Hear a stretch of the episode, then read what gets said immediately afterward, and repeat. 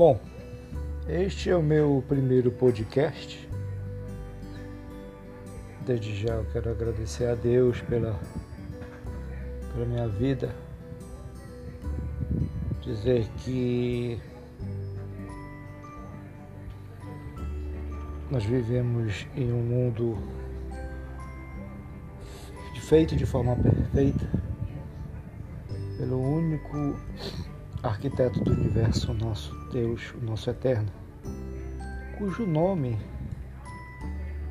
o nome foi criminosamente retirado das escrituras sagradas.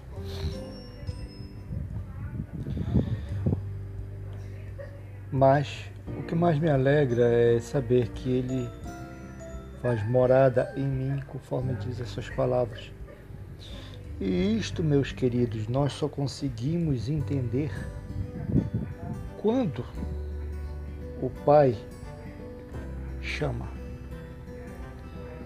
Se o Pai não chamar, não adianta você querer entender, porque você não vai conseguir. A palavra dele é clara e diz: Não fostes vós que escolhestes a mim mas eu escolhi a vós outro. Então não adianta eu tentar entender, querer entender, se você não for um escolhido, você não vai conseguir entender. Se você não for um herdeiro, você não vai conseguir entender. Eu louvo a meu Pai eterno, o Criador do céu e da terra, cujo nome foi retirado das Escrituras cujo nome, dito em hebraico, deriva de um tetagrama sagrado, que a pronúncia só se dá para falar com o codinome Yahweh, porque não tem como você é, pronunciar em português quatro consoantes. Então a pronúncia é em hebraico porque nada mais óbvio, porque ele se manifestou foi para o povo hebreu. Nada mais óbvio eu chamar o meu eterno Pai pelo seu próprio nome. Como assim está escrito, e o meu povo saberá o meu nome. O povo dele, o povo hebreu, com o qual ele se manifestou, e aqueles a quem se manifestou depois através da graça dele dada ao Filho.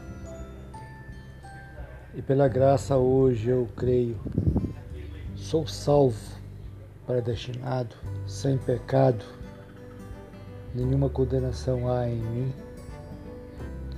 E creio no meu eterno Pai, que faz e habita a morada. A minha carne tenta contra o meu espírito, tenta me tangenciar para o lado ruim, tenta me fazer errar o alvo, que é o meu eterno Pai. Com pensamentos impuros, com pensamentos errados, com atitudes erradas no cotidiano, no dia a dia, com mentiras,